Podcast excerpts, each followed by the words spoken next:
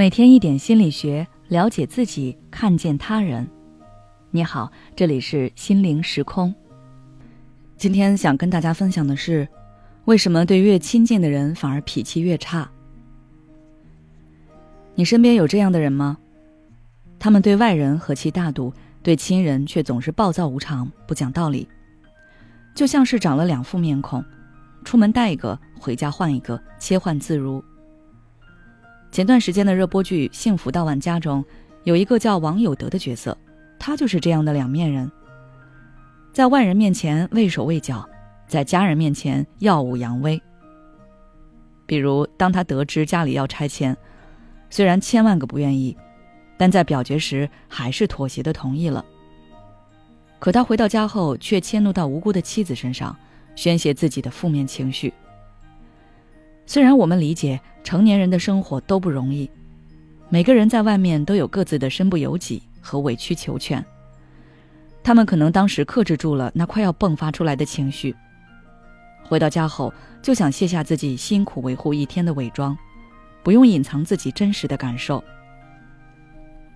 但是，这并不是可以对亲近的人宣泄情绪的理由。存在这种行为，即使在外面再得体。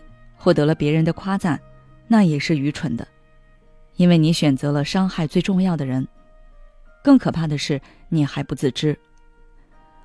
我曾听过一位两面人这么描述自己的行为：我在外面这么受气，我为这个家付出了那么多，他们什么都不懂，我在家发泄情绪又怎么了？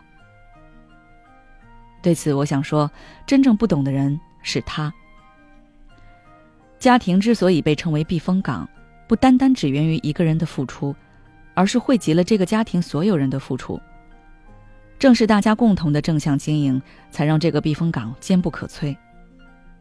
试想，如果今天你拆一个瓦，明天他敲碎一块玻璃，那这个避风港迟早会变得破烂不堪，无法住人。如果一次又一次的把自己生活的压力宣泄给家人，无论是难听的言论、难看的脸色。糟糕的情绪，还是眼里只有自己，漠视他人的付出等等，这些都会让真正爱护、关心你的人受到伤害。你的孩子可能会因为打击，逐渐变得不敢表达，不会反抗，自卑，爱逃避。你的爱人可能也会开始厌恶或者恐惧你，逐渐与你产生隔阂，渐行渐远。每个人的心都是肉长的，你知道别人会有情绪。那为什么会忽视亲近的人？他们也会心里不舒服呢？他们也存在自己的烦恼和压力，不应该成为被宣泄的情绪垃圾桶，也不应该被这种以感情为羁绊的无形枷锁困住。别等到他们的失望和难受累积成绝望之后，才迟钝的发现自己做错了。之所以对越亲近的人反而脾气越差，正是因为我们的潜意识中很清楚。亲近的人会给予我们最大程度上的包容。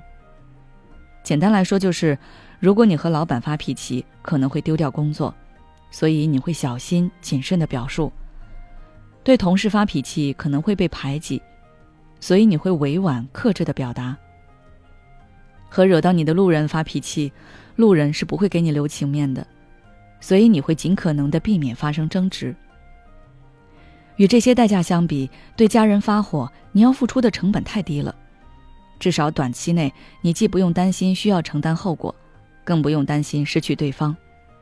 你很清楚，他们会关心你，会理解你，会照顾你的感受，会为了你妥协。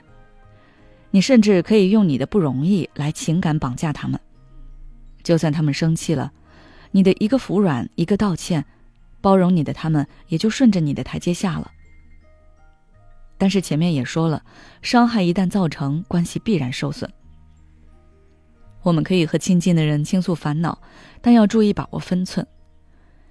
比如，我们可以给情绪宣泄设定一个边界，在范围内进行活动和表达，保证自我消化的同时，不对他人造成干扰。否则，就相当于你把快乐建立在了他们的痛苦之上。这种方式很自私，也没有办法真正让自己解脱。情绪宣泄其实是一个自我和解、自我重建的过程。你可以选择大哭一场，也可以去大汗淋漓的运动一场，还可以歇斯底里的大骂一场，又或者是写进日记本里封存起来。用正确的方式帮助自己进行自我重建，让自己重新出发，而不是困在痛苦中，与自己以及亲近的人不断内耗。好了，今天的分享就到这里。如果你还想了解其他相关内容，可以关注我们的微信公众号“心灵时空”，回复“情绪发泄”就可以了。也许此刻的你正感到迷茫，不知道接下来的事业方向该怎么走；也许此刻的你正深陷痛苦，父母和家庭的压力都在你身上，你感觉不堪重负，身心俱疲的你，应该让自己休息一下。我们组建了专业的心理救援队，也许可以帮到你。只要你关注“心灵时空”，回复“咨询”，就可以参加我们的心理咨询活动了。